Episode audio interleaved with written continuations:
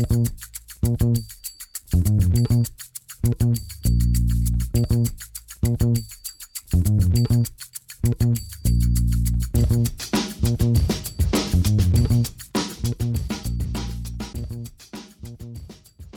damit hallo und herzlich willkommen zu Football Rausch. Mein Name ist Tim Rausch und an meiner Seite ist wie immer Rahman Ruprell. Hallo Rahman.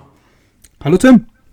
Rahman, wir wollten heute eigentlich viel über Sleeper in der Free Agency reden, aber es ist in den letzten sieben, acht Tagen eine Menge passiert äh, in der NFL. Das Trade-Karussell hat sich heftig gedreht. Wir haben ja schon die Sonderfolge zu Russell Wilson gemacht und zur Vertragsverlängerung von Aaron Rodgers.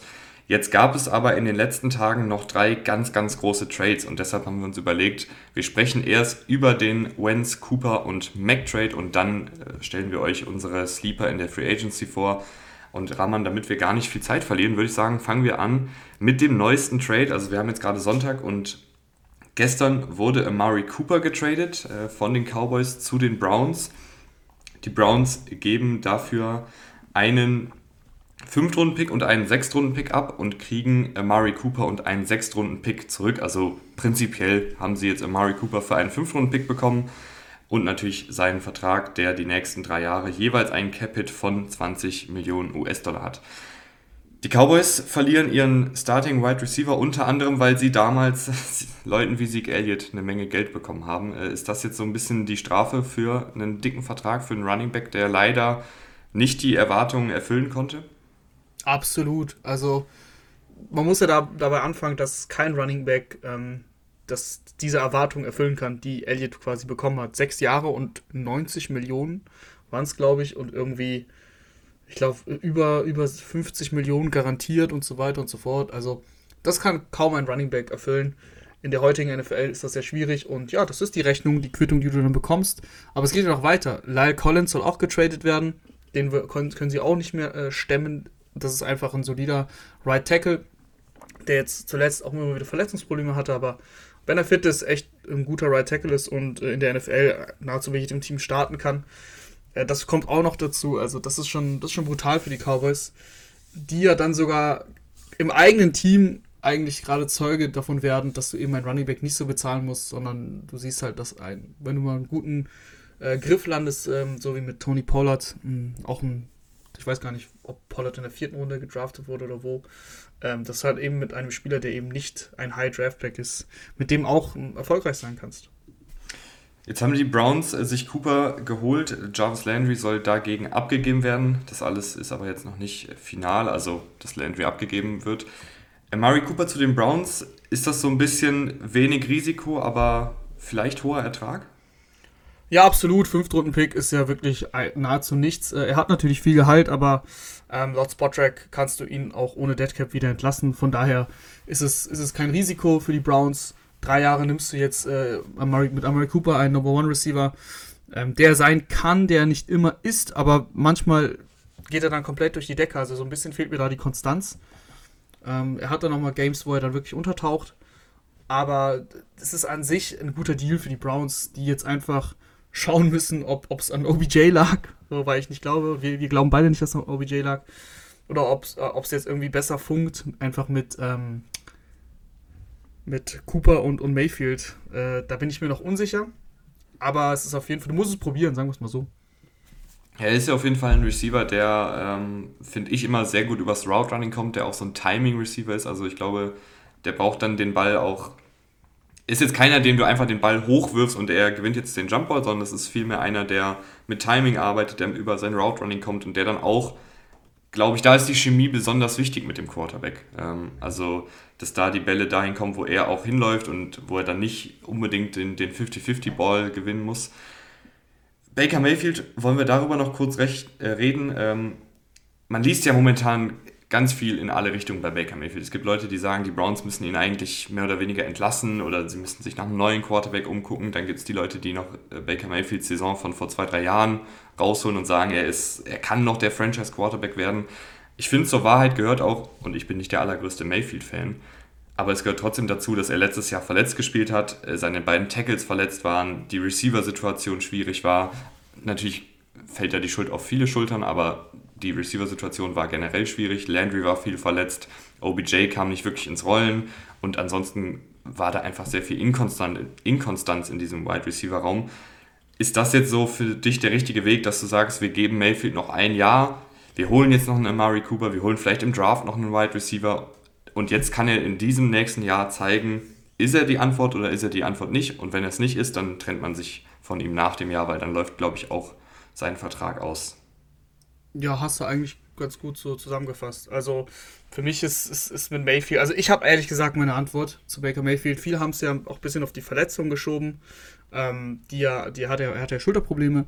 Äh, aber ehrlicherweise ist, war das für mich mehr eine Ausrede. Aber trotzdem kannst du es jetzt nochmal testen, noch mit einem weiteren sehr guten Receiver abchecken, ob das mit der mit der Combo passt. Ich meine, du hast ja als Baker Mayfield eigentlich alle Voraussetzungen. Du hast eine gute Offensive Line. Du hast, hattest die Receiver und du hast jetzt nochmal einen neuen Receiver bekommen, mit dem du nochmal testen kannst, ob die Chemie stimmt. Mari Cooper kann, wie gesagt, ein Nummer 1 Receiver sein.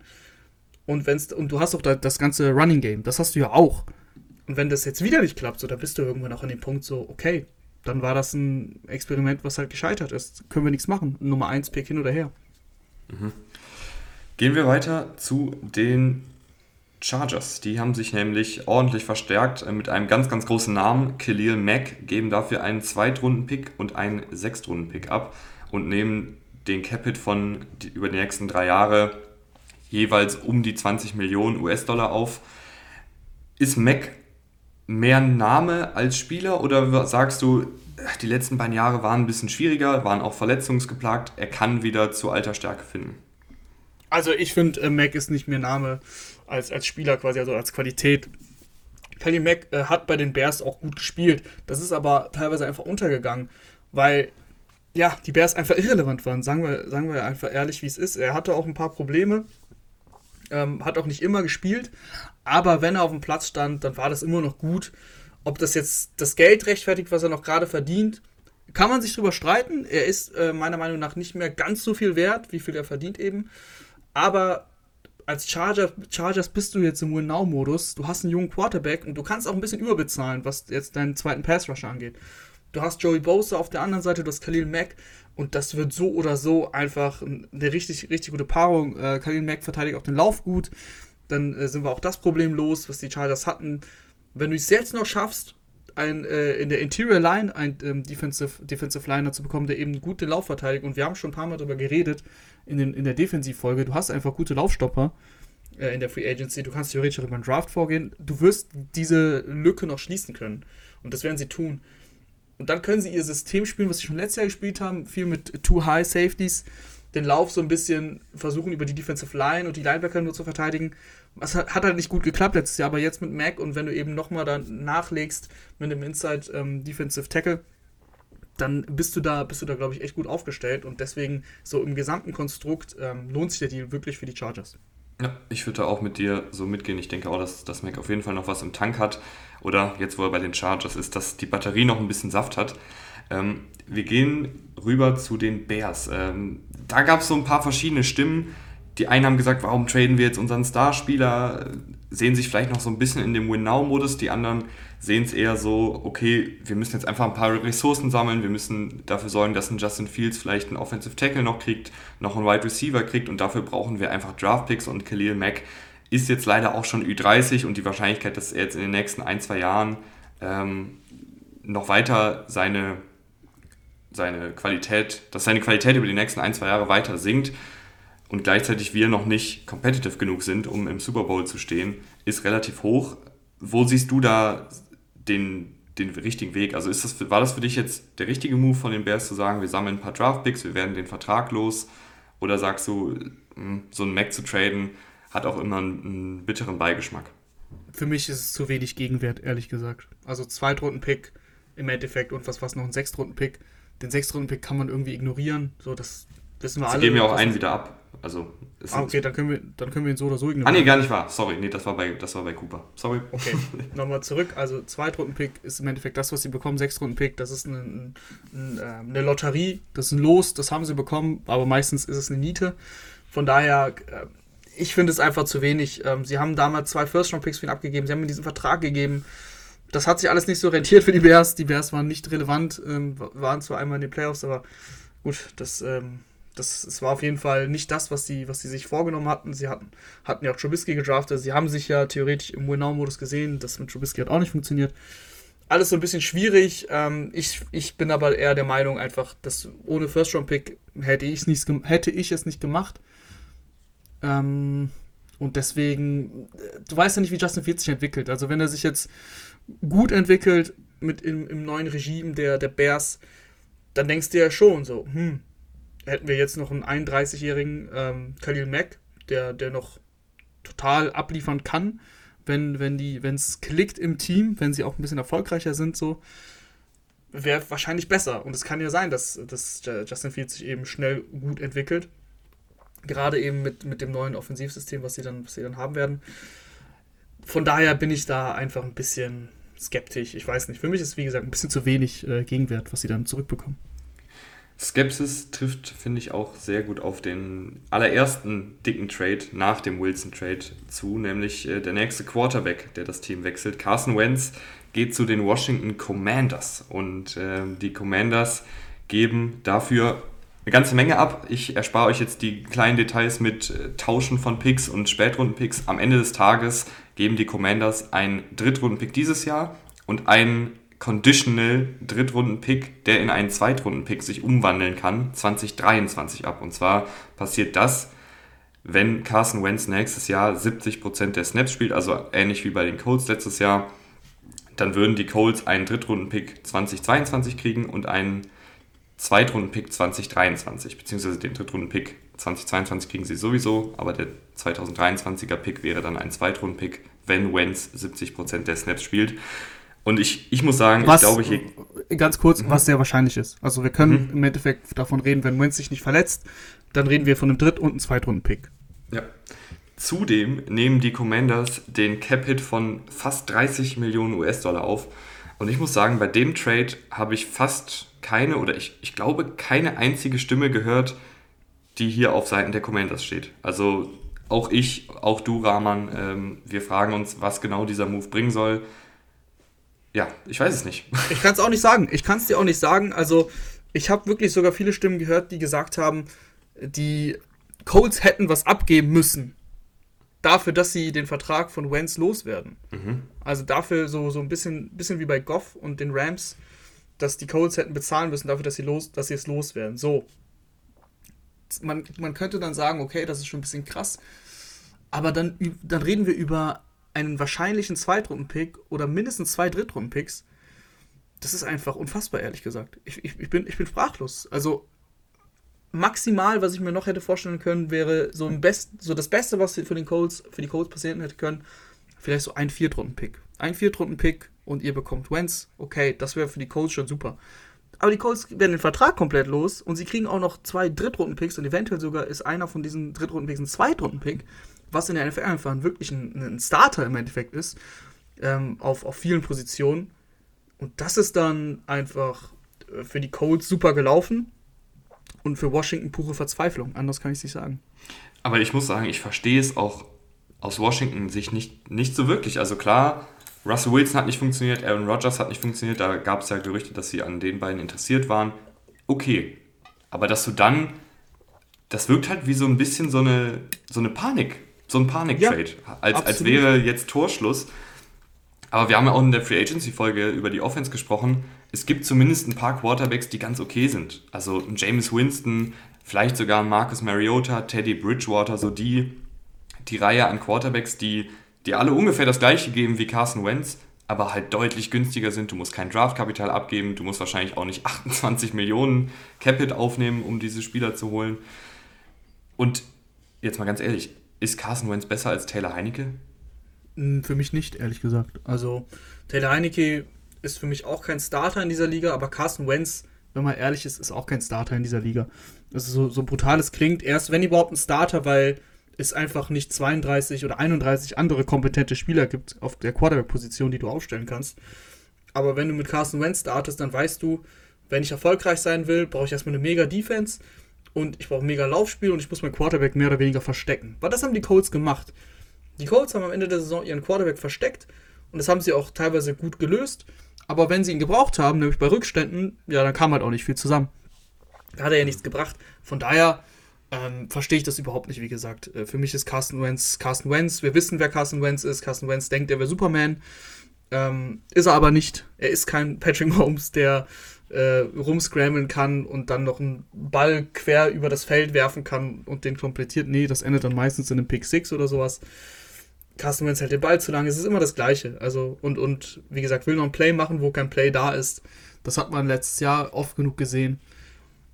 Und mehr kann man zu Carsten Wentz nicht sagen.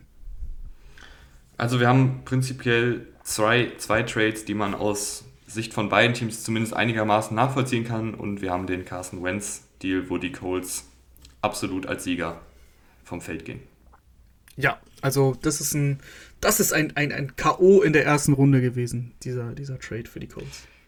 Dann gehen wir doch jetzt mal rüber zu den Free Agents und zwar zu den Sleepern. Und das ist, finde ich, immer eine Folge, die super interessant sind, weil klar, man kann immer sein Team mit den Superstars füllen. Du kannst äh, einem, weiß ich nicht, äh, Allen Robinson den 60 Millionen Vertrag geben. Du kannst äh, Marcus Mariota holen, obwohl nee, der ist jetzt kein, kein Starter. Mir, mir entfallen gerade irgendwie die ganzen Free Agents, weil ich denke immer nur an alle, die jetzt in den letzten Tagen getaggt worden sind. Aber du kannst auf jeden Fall eine Menge Geld in der Free Agency ausgeben. Aber der wahre Wert der Free Agency liegt ja oft auch darin, diese günstigen Spieler vielleicht für ein oder zwei Jahre zu holen, die dann auf einmal durch die Decke gehen und äh, eine ganz große Rolle im Team einnehmen. Und über Bestes Beispiel äh, Devondre hm. Campbell letztes Jahr bei den Packers. Ja, ne? Die Devondre Campbells, die Cordero Pattersons dieser Welt. Mhm. Und über die wollen wir heute sprechen mit euch. Ähm, Rahman und ich haben jeweils vier Spieler vorbereitet. Rahman, ich weiß nicht, welche vier du hast. Du weißt, welche ich habe, damit wir da uns nicht in die Quere kommen. Aber ich bin ganz gespannt, wen du dir so aufgeschrieben hast. Und deshalb würde ich sagen, starte du doch einfach rein. Ich äh, habe ein sehr, sehr bekanntes Gesicht ähm, an, an eins. Danach wird es ein bisschen schwieriger, aber James White, glaube ich, den sagt vielen was. Ähm, Patriots Running Back, eigentlich so Mr. Reliable für die Patriots lange gewesen, auch für Tom Brady. Äh, klar, klare Qualitä äh, Qualitäten als, als Passcatcher, super im, im Blocking, also im Passblocking auch bei Third Down, einfach eine Bank, immer eine sichere Anspielstation. Hat sich letztes Jahr verletzt, bis dahin hat er auch echt gut gespielt. Und viel mehr brauche ich, glaube ich, gar nicht zu James White zu sagen. Du kriegst einen Running Back, der jetzt 30 ist, der in der NFL bewiesen hat, ne, was er kann, eine klare Rolle hat, der nicht viel kosten wird und ähm, der auch ein bisschen Leadership mitbringt. Von daher, wenn du, wenn du einen Passcatcher brauchst für deine Offense, ist das eine super Option und wie gesagt, der wird nicht, der wird nicht teuer sein. Hast du irgendein Team, was dir bei ihm besonders gefallen würde? Die so diesen Pass-Catching Running Back vielleicht noch äh, nicht in den Reihen haben? Ähm, ja, hab ich. Ähm, die Broncos. Die Broncos äh, mhm. haben mit Javante Williams jemanden, der die harten Yards macht, der viel, viel Talent hat. Aber wenn du, wenn du ihn entlasten kannst und James White immer bei Third Down bringst, finde ich das eine sehr gute Kombination, gerade mit Russell Wilson, der genau weiß, was er mit James White anzufangen hat. Also das fände ich zum Beispiel einen sehr, sehr guten Fit. Wird wahrscheinlich auch nicht allzu teuer sein, James White. Mhm, genau. Also ich nehme mal an, du kriegst ihn wahrscheinlich für, was, was schätzt du, drei, ja, vier denke, Millionen genau, oder sowas? Genau. Auf jeden Fall unter fünf Millionen äh, für, für ein Jahr, denke ich. Du, vielleicht kriegst du ihn für zwei Jahre und sowas wie sieben Millionen, also so, damit du dann unterm Schnitt auf jeden Fall bei deinen drei bis vier Millionen bist und dann hast du, wie gesagt, einen guten Running Back, der theoretisch auch mal als Runner eingesetzt werden kann, aber natürlich seine klar, klaren Qualitäten als äh, Pass-Catching-Back hat. Ist aber dann auch jemand, der sehr zuverlässig ist, aber der jetzt natürlich wahrscheinlich nicht à la Cordero Patterson ähm, komplett durch die Decke ähm, schießt. Bist du da eher jemand, der ähm, bei diesen Sleeper Free Agency, bei diesen etwas günstigeren, unterm Radar fliegenden Free Agency Spielern auf Konstanz gehst, also einfach Leute findest, die starten können, die natürlich jetzt nicht super flashy sind, die jetzt nicht die zigtausend Highlight-Plays machen, äh, aber eben konstant sind, oder bist du da eher jemand, der vielleicht auch ein bisschen ins Risiko geht? Ja, ich sag mal so, du musst ja nicht entweder oder machen, ne? Also du kannst mhm. ja, du kannst ja beides machen. Ich habe ja zum Beispiel bei meinen anderen ähm, Spielern auch ein, zwei, die, die risky sind. Aber natürlich, wenn es solche Spieler wie James White gibt, dann würde ich mich immer, also würde ich mich immer freuen, wenn die in mein Team kommen. Einfach weil Konstanz, Konstanz gepaart mit günstig, so, wo ist das Problem? Überhaupt kein Risiko. Du gibst nicht viel Capspace auf dann denke ich mir so, eigentlich kann James White in allen 32 Teams ähm, seine Rolle bekommen. Von daher, warum soll man ihn nicht holen? Ich würde sagen, ich mache weiter und ich gehe in die Defensive und fange an äh, mit meinem Namensvetter Tim Settle. Und der Typ, ich, ich bin schon lange ein Fan von ihm. Äh, er ist recht unbekannt. Nur weil er Tim heißt. Äh, nee, weil er auch ein guter Footballspieler ist. Ich weiß, ich weiß. Er, er, hat die letzten vier Jahre bei Washington gespielt, wurde damals 2018 in der fünften Runde gedraftet. Und das war bisher immer ein Rotationsspieler. Und generell kann ich sagen, dass ich bei meinen vier Spielern ähm, eher auf Boom oder Bust gehe. Also es kann sein, dass alle vier Spieler floppen und dass diese Folge in einem Jahr total blöd aussieht, aber es kann auch sein, dass einige von den vier Spielern, zwei, drei vielleicht, komplett durch die Decke gehen und richtig einschlagen. Ähm, weil einfach, ich habe mir da sehr viele rausgesucht, die vielleicht bisher Rotationsspieler waren, die vielleicht verletzt waren, ähm, die vielleicht mal ein, zwei gute Jahre hatten, aber ansonsten eher untergetaucht sind. Aber bei allen vier Spielern sehe ich eine Menge Potenzial und allen voran äh, Tim Settle. Ähm, Defensive Tackle, Schrägstrich Nose Tackle kann beides spielen. Hat aber bei Washington bisher eben eher als Backup agiert, weil halt in der Defensive Line von Washington, gerade in der Interior Defensive Line, einen Matt Ioannidis, äh, einen Deron Payne, einen Jonathan Allen, äh, die sind alles, sind alles gute Spieler und Tim Settle hat da eben nicht ganz so viele Snaps gesehen. Aber wenn er auf dem Platz stand, solide gegen den Lauf, aber besonders als Pass-Rusher immer wieder gefährlich, bringt eine Menge Power mit. Ähm, natürlich jetzt keine besonderen Pressure-Zahlen, letztes Jahr 10, davor das Jahr 19, aber alles halt in einer sehr limitierten Rolle. Und ich, ich glaube, wenn ein Team ihm den Starterposten anvertraut, keine Ahnung, wir haben eben über die, die Chargers gesprochen, wenn sie ihn mal in den Ring werfen, vielleicht mal 500, 600 Snaps geben, vielleicht kann das ein, ein, ein solider bis guter Defensive Tackle werden, der Pass-Rushing-Upside hat. Definitiv. Äh, ich bin auch ein Fan von Tim Settle. Ist mir auch schon häufiger aufgefallen, weil er einfach nicht so viele Snaps spielt, aber in den Snaps äh, wirklich performt. Äh, bei Washington war das ja immer das, das Prunkstück, die Defensive Line, deswegen ist er eben nicht zu den Snaps gekommen. Aber ja, Tim Settle hatte ich auch auf meiner Liste. Ich wusste schon, dass du ihn nimmst. Deswegen, allein weil er Tim heißt, deswegen habe ich ihn auch weggelassen bin ich auch ein Fan von und ähm, ja, würde ich auch gerne zum Beispiel in Baltimore sehen. wie, wie, immer, wie immer jeden Free Agent. das war letztes Jahr eigentlich auch ja. fast schon ein Running Gag. ähm, soll ich weitermachen? Ja, wen würdest du gerne in Baltimore sehen, Rahman? Deine Nummer zwei. Ähm, ich würde gerne nicht, nee, den würde ich gerne nicht in Baltimore sehen, sondern den würde ich weiterhin bei den Buffalo Bills gerne sehen. Äh, Isaiah McKenzie, Wide Receiver. Ähm, die Bills haben dem Kollegen im Impfgegner, ähm, Beasley, Cole, Cole Beasley. Beasley. Genau, ich habe ihn unter Impfgegner mittlerweile gespeichert. Äh, Cole Beasley haben sie gesagt, du darfst dir ein Team aussuchen, du kannst gehen, wir traden dich, das ist in Ordnung. Deswegen gehe ich davon aus, dass das doch passieren wird oder er entlassen wird, was auch immer. Ähm, und Isaiah McKenzie hat ein paar Mal letztes Jahr im Slot ähm, gestartet und hat mir da wirklich gut gefallen du kannst mit Isaiah McKenzie auch ein paar Trickspielzüge laufen, aber er ist, war auch, wenn er dann quasi als normaler Receiver, als Top Receiver eingesetzt wurde, echt ein guter Route Runner. Hat mega Speed und ähm, hilft einfach dieser Bills Offense, das Feld noch breiter zu machen, das noch, noch mehr zu strecken, als sowieso schon mit Dix oder mit Gabriel Davis machst. Deswegen, ich mag McKinsey, ist ein variabler Spieler und äh, ich hoffe, dass er, dass er bei den Bills bleibt. Ich glaube auch, dass Isaiah McKinsey bei den ganzen Wide Receivers, die du haben kannst, ob Draft oder äh, Free Agency, günstig zu haben sein wird und dass er da seine Rolle spielen kann.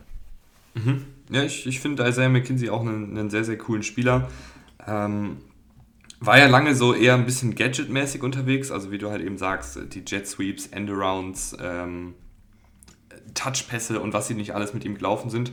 Und eben auch als Returner, da hat er auch einen gewissen Wert. Aber es gab immer mal wieder Spiele und ich, ich erinnere mich an das eine Patriots-Spiel, wo er gestartet ist und komplett eskaliert ist, wenn er dann eben mal die Chance bekommen hat. Da hatte er 125 Yards aus dem Slot heraus. Also wenn du darauf aufbauen kannst, hast du da auf jeden Fall einen sehr, sehr guten Starter. Und ähm, er, ist, er wird günstig sein. Du hast mit Gabriel Davis noch einen Spieler, der in seinem Rookie-Contract ist.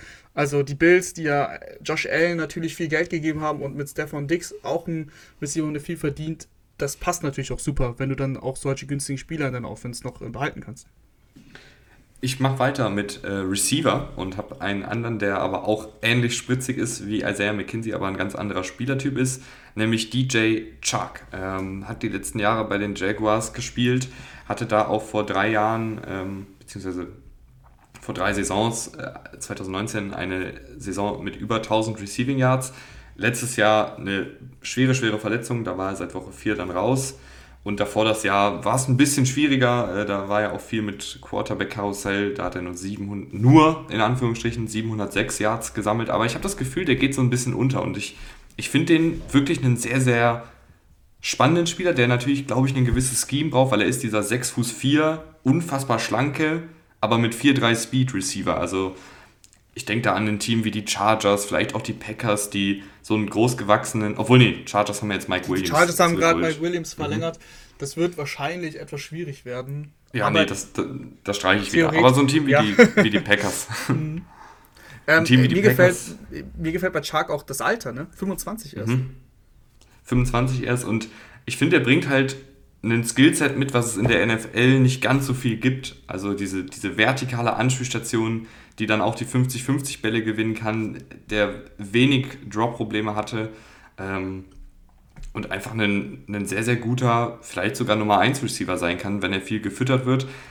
Was ich von ihm gerne noch ab und an mal mehr sehen würde, ist, dass er hier und da mal einen Tackle bricht, vielleicht auch hier und da mal noch ein paar mehr Yards nach dem Kontakt kreieren würde, aber ich glaube, das liegt halt dann auch irgendwie an seiner Statur, dass er halt jetzt nicht der ist, der irgendwie von einem Defender abprallt oder so, aber eigentlich hat er ja auch die Geschwindigkeit, um vielleicht hier und da nochmal einen, einen Spieler aussteigen zu lassen. Aber wenn nicht, ist das halt eine sehr, sehr gute, eine sehr, sehr gute tiefe Anspielstation, die auch gar nicht mal ein schlechter Route Runner ist, aber halt vor allen Dingen das Feld vertikal strecken kann. Und das kann enorm wertvoll sein für eine Offensive, die vielleicht noch dieses vertikale Element ein bisschen vermisst. Ich bin auch ein Fan von DJ Shark. Ähm, Nummer 1 ist schwierig, da muss er sich, wenn, dann noch reinentwickeln. Bin ich aber skeptisch, aber für mich einfach eine sehr gute Nummer 2. Wenn er fit ist, hast du einfach einen jungen Receiver, 25, der, der noch tatsächlich das Potenzial hat, sich eben in diese Nummer 1 zu entwickeln. Aber selbst wenn nicht, hast du echt eine gute Nummer 2. Ähm, es kommt auch ein bisschen eben auf deine Offense an, wer ist der Quarterback und so weiter. Da hatte er ja bei den Jaguars jetzt ähm, Schwierigkeiten in seiner Zeit. Letzte Saison hat er sich ja dann noch verletzt. Wenn du ihn jetzt in ein Team steckst wie die Chiefs zum Beispiel, die ja Receiver-Probleme haben, glaube ich, dass der richtig durch die Decke gehen kann. Also dann mhm. äh, wirklich äh, konstant im 1 gegen 1, weil Hill und Kelsey gedoppelt werden. Kann ich mir sehr gut vorstellen, zum Beispiel. Also, DJ Shark ist echt ein, ein, guter Spieler, der hoffentlich gesund bleibt in, in der Zukunft. Ja, äh, Raiders finde ich auch noch einen interessanten Fit, weil K hat ja einen schönen tiefen Pass und als Rux dann letztes Jahr äh, weggefallen ist, hat dieses Element halt total gefehlt. Das fände ich auch noch ganz cool. Ähm, selbst die Chargers, die ich eben so etwas äh, holprig in den Ring geworfen habe und mir dann eingefallen ist, dass Mike Williams verlängert hat, fände ich auch gar nicht so schlimm. Dann haben sie halt zwei Outside Receiver und Keenan Allen im Slot äh, haben sie halt ein bisschen ein Überangebot, aber auch das geht. Kommt natürlich auch ein bisschen darauf an, wie viel DJ Chark so verdienen möchte. Äh, aber den finde ich auf jeden Fall sehr, sehr gut. Und ich glaube, das ist somit der sicherste Pick bei meinen vier Spielern, wenn ich so drüber nachdenke. Also ich glaube, dass der in vielen Offensiven zumindest einigermaßen funktionieren kann. Ja, das äh, einzig Gefährliche wäre quasi Verletzungsproblematik bei DJ Chark. Ansonsten ist das schon ein gestandener Receiver in der NFL. Ich mache mal weiter und gehe rüber nach Green Bay. Rajul Douglas, Cornerback, äh, letztes Jahr, also hatte ja eine wilde Geschichte, war mehrfach gecuttet auf Practice Squads ähm, der, der Cardinals, dann geholt von den Packers, so ein bisschen ähm, aus der Not heraus, hat dann aber echt abgeliefert. Äh, wirklich ein Ballhawk auch gewesen, einige Interceptions gesammelt, fünf an der Zahl. Tackling war solide, hat einfach auch gut gecovert. Und ähm, ist mir dann eben, als ich so durch alle Free Agents geflogen bin, um mir einen Überblick zu verschaffen, direkt ins Auge gestochen, dass der, ach, der wird ja auch Free Agent und der hatte ja nur natürlich nur diesen Einjahresvertrag, weil er ja so ein bisschen aus der Not geholt wurde. Aber bei den Packers echt, echt gut abgeliefert. Woche 6 dann dazu gestoßen. Insgesamt hat er nur 329 Yards in seiner Deckung zugelassen. Ähm, und ich glaube, dass du mit Joshua Douglas, der, der wird schon sein Geld bekommen, weil das Jahr war einfach gut. Aber ich glaube trotzdem, bei den ganzen Cornerbacks, die es so gibt, dass er da schon noch unterm Radar fliegt. Und ähm, dass du da einen High-Upside-Spieler hast, weil er einfach auch noch jung ist. Er ist gerade mal 26. Klar, es kann auch sein, dass es letztes Jahr einfach eine Eintagsfliege war. Aber die Anlagen sind, sind ja da. 2017 äh, wurde er sogar in der dritten Runde gedraftet. Ähm, von daher glaube ich, dass du da schon, schon einen Spieler bekommen kannst, der dich echt weiterbringt in deiner Secondary. Ich kenne ja Rasul Douglas ein bisschen aus Panthers Zeiten und ähm, das ist ein Spielertyp, der ist eine relativ lahme Ente im Vergleich zu den anderen Cornerbacks, hat aber eine unfassbare Spielintelligenz. Und ich glaube, wenn du ihn dann in das richtige Scheme packst, wie beispielsweise die Packers, dass er viel Zone-Verteidigung spielt, viel dann eben mit seiner Spielintelligenz agieren kann und nicht jetzt ständig Man-to-Man -Man gegen irgendeinen Receiver spielen muss, der ihm davonläuft, dann kann er, glaube ich, wirklich ein, ein solider Cornerback sein. Also ich, ich glaube jetzt nicht, dass er jetzt groß durch die Decke gehen wird, aber ein, ein solider Cornerback in der NFL ist ja auch Gold wert. Also das ist ja. auf jeden Fall äh, ein, ein gutes Puzzlestück für jedes Secondary im richtigen ich, Scheme, denke ich. Ich sag mal so, letztes Jahr war es schon mehr als solide. Also es war schon echt gut, mhm.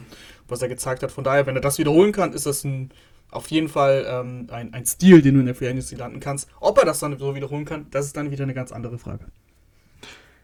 Ich gehe rüber ähm, zu den New York Giants, die wahrscheinlich Lorenzo Carter verlieren. Und Lorenzo Carter ist, das ist so ein Typ, der, der hat alle Anlagen, aber hat irgendwie noch nicht alles so zusammenbekommen. Äh, der, der ist, ähm, es gibt ja diesen RAS-Score, ähm, der berechnet so mehr oder weniger auf Basis der Combine-Daten, wie die Spieler im Vergleich zu ihren Positionsgruppenkollegen stehen. Und Lorenzo Carter ist ein im Vergleich zu allen anderen Edge Rusher unfassbares athletisches Talent. Also der, es gab wenige Edge Rusher in der Historie der, des NFL Combines, die besser performt haben als er im Combine. Ähm, er ist 6 Fuß 5, er ist 250 Pfund schwer, er läuft eine 4-5, er ist unfassbar athletisch, er hat vertikale Agilität, Lateral Agilität. Jetzt wird es hier ein bisschen kompliziert, aber auf jeden Fall ist er ein unfassbarer Athlet, hat aber die PS bei den Giants noch nicht so richtig auf die Straße bekommen. Hat sogar recht viel immer gespielt, also hat auch schon 2000 Snaps auf dem Buckel, ist aber einfach noch nicht so ein wirklich dominanter Passrusher geworden, sondern einfach ein recht solider Passrusher. Ich glaube aber, wenn der vielleicht irgendwie einen Tapetenwechsel kriegt, einen, einen Coach, der dieses Potenzial rauskitzeln kann, dann kann das wirklich ein Gamechanger werden. Und der Typ ist halt erst 26, äh, hat jegliche athletische Fähigkeiten, die man sich so will, äh, die man sich so wünscht. Und kann auch, und das, das ist, ist was, was er wirklich schon gut gemacht hat seit Tag 1, in Coverage ganz gut agieren. Also da hat er bis jetzt 190 Snaps gespielt äh, in seiner Karriere. Ist zwar ein sehr, sehr kleiner Sample Size, aber normalerweise sehen ja Edge Rusher so ein bisschen wie so kleine Giraffen aus, äh, wenn, wenn sie in Coverage droppen. Und Lorenzo Carter sieht da aber ziemlich flüssig aus, covert ganz gut. Also ich glaube, so ein variables Scheme ist da genau das Richtige. Ich denke da ehrlicherweise auch ein bisschen an die Chargers, aber das wird jetzt ein bisschen sehr voll mit den Edge Rushern, aber vielleicht ähm, findet Staley da für ihn auch noch eine Rolle. Oder vielleicht auch so ein Team wie die Panthers, die auch viel mit den Edge Rushern machen und ähm, da eine ganze Menge verschiedene Dinge mit ihm machen können und vielleicht auch, ähnlich wie Hassan Reddick, für eine Leistungssteigerung sorgen können. Der Punkt ist, Lorenzo Carter hat unfassbar viel Talent und ich kann mir vorstellen, dass, wenn alles richtig läuft, dieses Talent endlich komplett durch die Decke schießt und er ein richtig guter Edge Rusher wird. Ja, sehe ich, sehe ich. Ähm, es ist, das ist wirklich die Definition eigentlich von Boomer Bust. Also ähm, die Frage ist auch, wie, wie bezahlst du Lorenzo Carter, weil er ist ja nicht alt. Äh, deswegen kommt es für mich ein bisschen auch auf die, auf die Details an. Wenn du ihn jetzt für ein Jahr holst und sagst, Prove It Deal, ein Jahr, sieben, sieben Millionen oder sowas, dann finde ich das einen netten Deal. Schaust du dir an, aber ich würde ihn jetzt äh, ungern dem drei bis vier Jahresvertrag geben. Deswegen bin ich da mal gespannt. Aber die Anlagen sind auf jeden Fall da. Ich gehe mal weiter und lande in Baltimore bei Bradley Boseman. Center. Hat jetzt Center gespielt, mhm. war davor Guard. Ähm, weil die Ravens ja diese Center-Probleme hatten, ist er dann auf Center gerutscht. Und hat letztes Jahr echt äh, gut, äh, gut abgeliefert, muss man sagen. Also egal, ob es jetzt Pass-Blocking, Run-Blocking, sehr, sehr solide gespielt. Nicht durch die Decke, war jetzt nicht so, dass er brillant war, weil sonst hätten wir ihn ja auch schon in der Interior, Interior Line-Folge, äh, beziehungsweise in der Offense-Folge gehabt bei den, bei den Interior Line-Spielern. Aber Bradley Boseman ist einfach super verlässlich, hat die letzten drei Jahre immer über 1000 Snaps, also ist halt immer fit gewesen. Äh, hat er immer, immer auf, es stand halt auf dem Platz, was halt einfach auch in der Offensive Line sehr, sehr wichtig ist, dass da die gleichen Spieler immer stehen und dass die Kommunikation stimmt. Und äh, als Center hat er ein bisschen Anlaufschwierigkeiten gehabt bei den Ravens, hat auch mal schlechte Spiele gehabt, aber gerade dann, wo Lamar auch äh, ausgefallen ist, ist er noch deutlich besser in diese Rolle reingekommen. Ähm, sah dann richtig gut aus, hat in den letzten, lass mich kurz zählen, sechs Spielen äh, auch kein Sack abgegeben und auch nur äh, fünf Pressures. Also hat sich dann wirklich in seine Rolle eingefunden, ist, ist ein guter Anführer geworden als Center und ich glaube, dass du Bradley Boseman, also ich hoffe, er verlängert bei den Ravens, aber ansonsten kannst du ihn auch, glaube ich, für nicht so viel Geld haben, ist 27, also in der Blüte seiner Karriere Das ist, glaube ich, echt ein sicherer, ein sicherer Deal. Ich habe da mehr so die sicheren Picks und du bist so ein bisschen mehr bei den, äh, bei den ähm, Boomer-Bass-Spielern. Mhm. Ich muss sagen, äh, Bradley Boseman hatte ich auch überlegt. Ähm, wir hatten ja letztes Jahr in der Free Agency Sleeper Folge auch Matt Pfeiler, äh, wo wir auch damals gesagt haben, also ich hatte ihn auf dem Zettel und ich hatte damals auch so in die Richtung gesagt, du machst mit dem nichts falsch. Ähm, das ist ein, ein variabler Offensive Liner, der sowohl im Pass-Blocking als auch im Run-Blocking gut ist. Und wenn du ihm einen Drei-Jahres-Vertrag gibst, dann weißt du einfach, dass der Typ Tag ein, Tag aus, Jahr ein, Jahr aus solide spielt. Und ich, ich glaube, dass Bradley Boseman so in dieser Kategorie auch drin ist und hatte auch überlegt, wie gesagt, äh, ihn auf mein Zelt zu schreiben. Na dann haben wir noch äh, einen Spieler übrig bei dir, oder? Ja, und ich, ich mache weiter mit den Boom-or-Bust-Spielern und ich glaube, das ist der, der allergrößte Boom-or-Bust-Spieler, weil ich auch überhaupt nicht einschätzen kann, äh, wie man ihn bezahlt. Und die Rede ist von O.J. Howard, Rahman. Oh, O.J. Howard ist ja, es ist die Definition von Boomer Bust und ich habe ehrlich gesagt schon mit ihm abgeschlossen. Deswegen äh, bin ich gerne gespannt, wie du jetzt für O.J. Howard argumentierst. Ja, ähnlich wie bei Lorenzo Carter, das Potenzial ist einfach da. Das ist ein Erstrunden-Pick, der hat die Größe von einem Tight End, von einem, von einem Star-Tight End, der hat die Geschwindigkeit von einem Star-Tight End und der hat auch in der Vergangenheit äh, immer mal wieder gezeigt, was er für ein unfassbares Talent hat. Nur die Sache ist, dass er es viel zu selten gezeigt hat. Ähm, ja. Hatte auch hier und da mal Verletzungen. Ähm, und was mich halt wirklich bei, bei ihm beunruhigt, und so ehrlich kann ich ja sein, Sleeper sind halt nicht immer sicher. Was mich wirklich beunruhigt, ist, dass er letztes Jahr, obwohl die Buccaneers so viele Probleme hatten äh, auf Wide Receiver und, und im Receiving Core, dass er selbst da super wenig Action gesehen hat.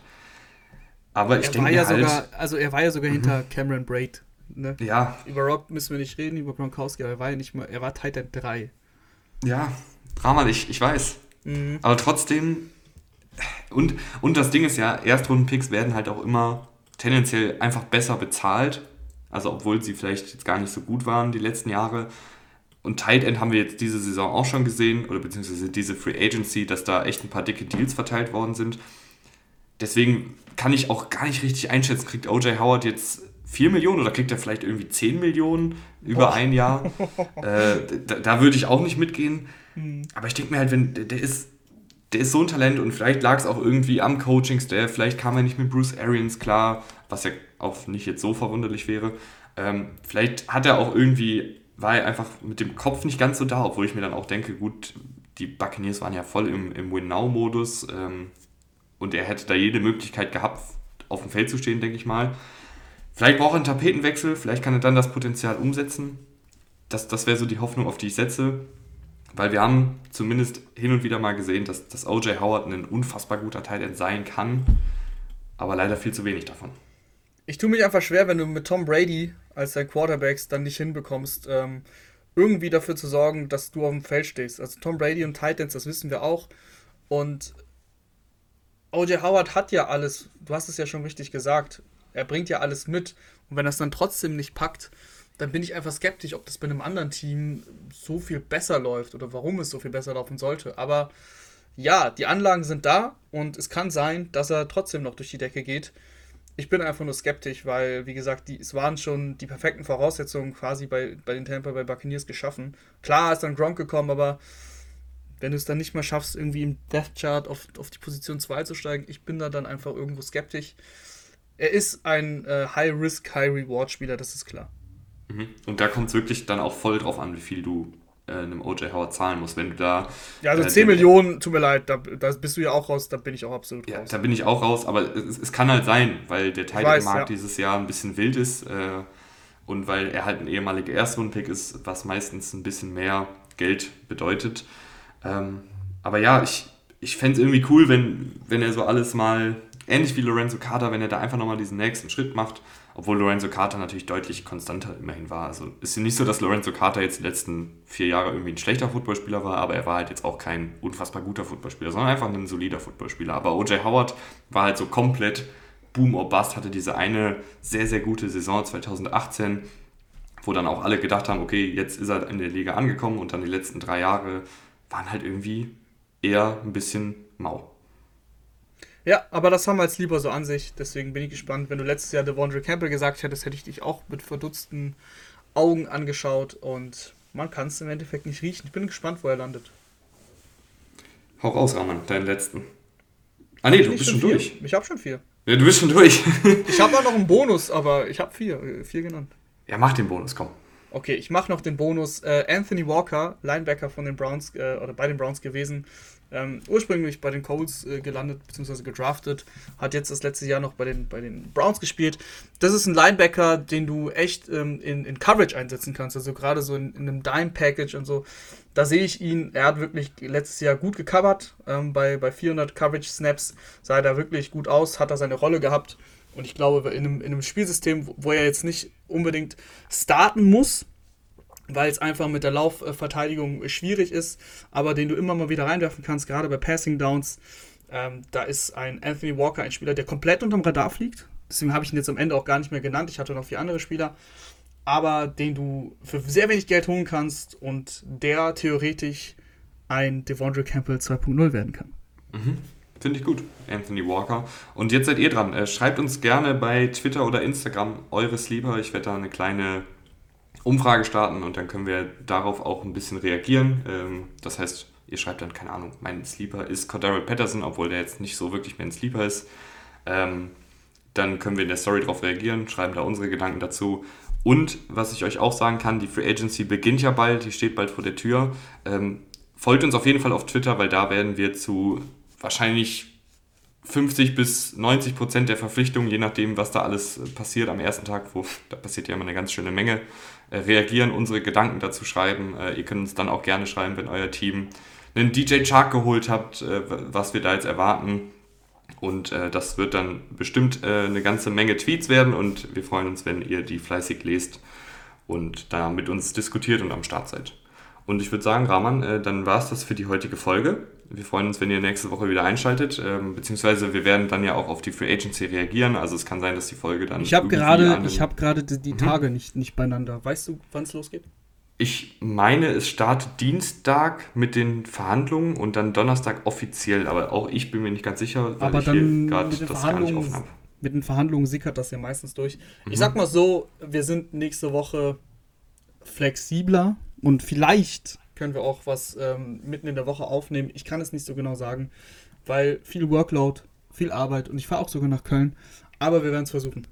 Mhm. Ja, also check dann auf jeden Fall abends ähm, mal den, die Podcast-Postfächer, ähm, ob dann eine neue Folge raus ist. Ich nehme an, dann vielleicht Mittwoch, Donnerstag, Freitagabend, irgendwie so dann in dem Dreh äh, werden wir da die dicksten Deals besprechen ähm, und generell unsere Gedanken zu den ersten paar Tagen Free Agency raushauen. Und bis dahin, bleibt gesund und äh, haut rein.